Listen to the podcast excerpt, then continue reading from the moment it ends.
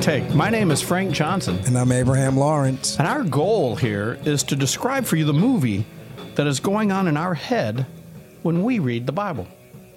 Today is Monday, and you know how much I hate Mondays. Yes, you hate Mondays. But this is a particularly hateful Monday. It is August the 21st. I am at school for the first time. I, s- you know, this is going to be my third year, but I'm already just terrified of this day coming up. I'm not kidding you, man. I was so scared the first day I walked in there. I'm a pastor. I'm used to talking in front of people, preaching messages. You know, I know my Bible. But these are middle schoolers. I was, yes, kids can be challenging. You you got that right, man. I'm telling you, this is episode 161. So, uh, welcome, Abe. Yes, I sir. missed you, brother. I missed you too. You missed uh, PT last week. I heard. I heard it was great. You know what? He's coming back though, and he's gonna just for you. Good for him. Good for him. You need to like. Uh, What?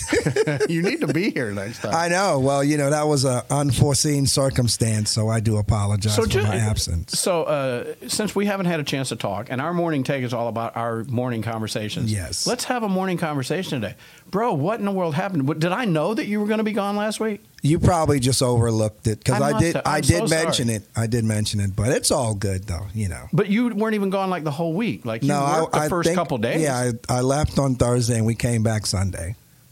Okay, so Thursday was the day I texted you and you said you were out of town. Yes, sir. And I was thinking, man, what in the world did I miss that?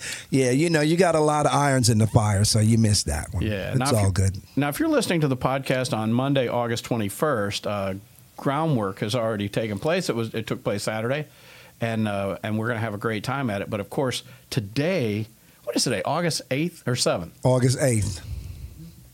8th, Yeah, is yes. It? Uh, so that's the day that we're actually uh, pre-recording this. So Abe and I are putting together some music. Uh, Hannah said, uh, Abe, just pick out you know what we want to do, and. Uh, Are you serious? That's what she said. okay, So that's what we're going to do, okay? sounds great. All right, that's what I think too. Yep. And we're going to do it at Bessemer City campus. Okay. So, you know, we'll have a good time. You're going to bring a kit. Of Is course. it going to be a little uh, cut down kit? Yeah, like I did for the uh, for the dance that night. Oh, awesome. We're going to let you cook. Oh, I'm definitely gonna cook. I haven't cooked in a while. I've I'm been telling on you. vacation. And speaking of not cooking for a while, let's get back to that Jacob story. What do you think? Yes. Yeah, we got a little time to do that today. Uh, we're in Genesis chapter 34, if you want to read along with us. Uh, I believe. Is it? it? No. No, we're not. Or am I? we are in 34. Did we finish it? Did we finish reading 34? No, no, no. What we got to was we got to where the, the boys told him to get circumcised. Mm. Okay. And so that was well over a week ago. So I know that if you've been keeping up with the podcast, uh, you might need to catch up a little bit. But the story basically was uh, Jacob had a daughter, at least one daughter. He probably had more. Yes. But one is recorded, and her name is uh, what, Dinah? Dinah. And she is actually the daughter of Leah. Uh, she's one of Leah's children. And so Leah has four natural, well, she has six at this point. She has six sons of Jacob's 11. And so she has Reuben, uh, Simeon, Levi, Judah, and then what is it, Gad and Naphtali? Yeah, you going down the I whole believe list. those are her six.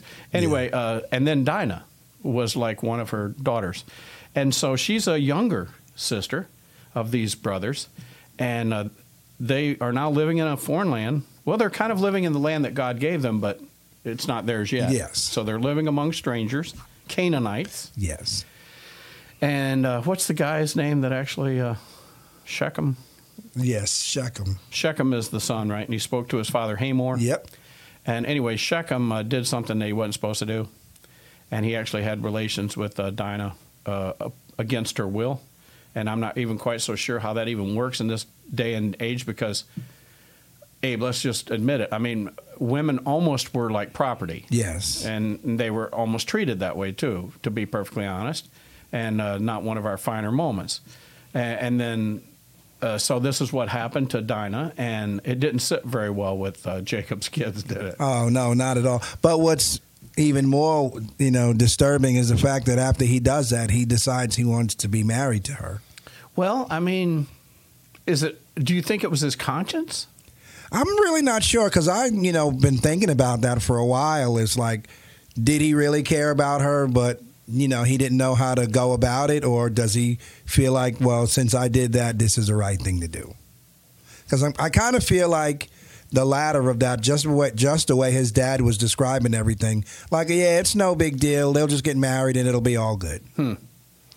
Because here's something that has always resonated with me the movie in my head.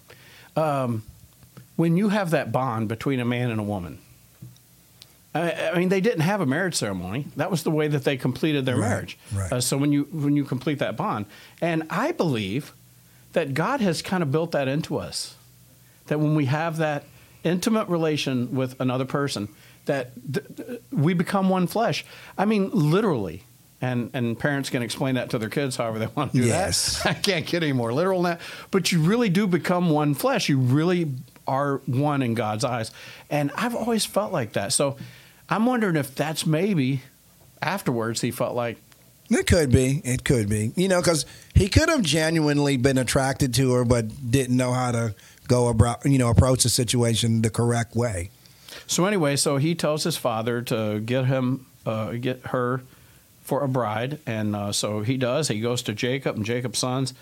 Well, the kids, you know, I mean, they're they're not they're pretty upset about this whole Oh, thing. oh uh, justifiably so. So let's just read this last little portion out. That'll kind of catch us up. All right. So it said Jacob's sons answered Shechem and his father Hamor with deceit because he had defiled Dinah, their sister. And they said to them, We cannot do this thing to give our sister to the one who is uncircumcised, for that would be a disgrace to us. Only on this condition will we consent to you. If you will become like us, in that every male of you be circumcised, then we will give our daughters to you, and we will take your daughters for ourselves, and we will live with you and become one people. But if you will not listen to us to be circumcised, we will take our daughter and leave. We'll take our marbles and go home, right? Yes.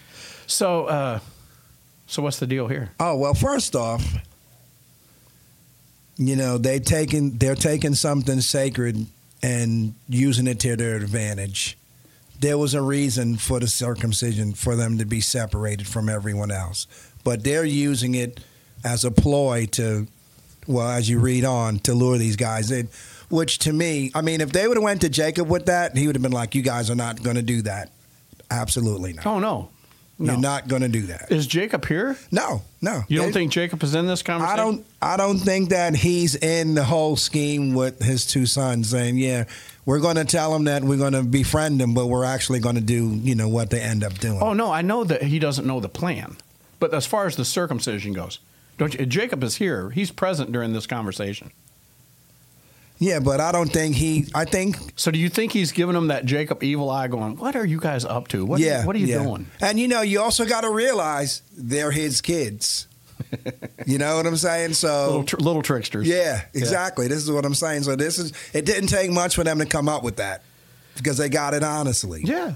So in the 18th verse, it says, Now their words seemed reasonable to Hamor and Shechem, Hamor's son. Now, if you listen to our podcast before, you, you heard me say uh, th- this thing that they came to the boys and said, Why don't you just marry our daughters and we'll let you marry our sons and we'll all live together and we'll just be one big happy family and one big happy people.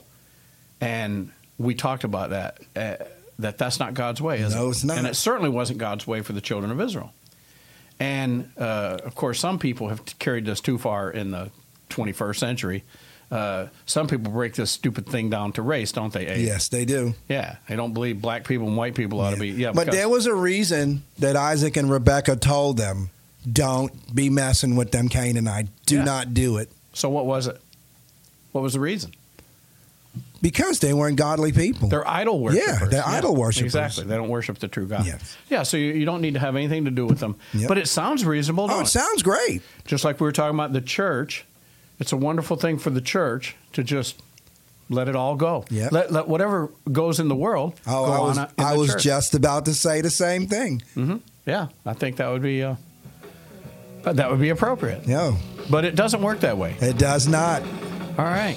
Come back maybe on Thursday and we'll uh, finish up a little bit more of the story. Yeah, it gets even better. Yeah, Hannah Ross tomorrow, folks.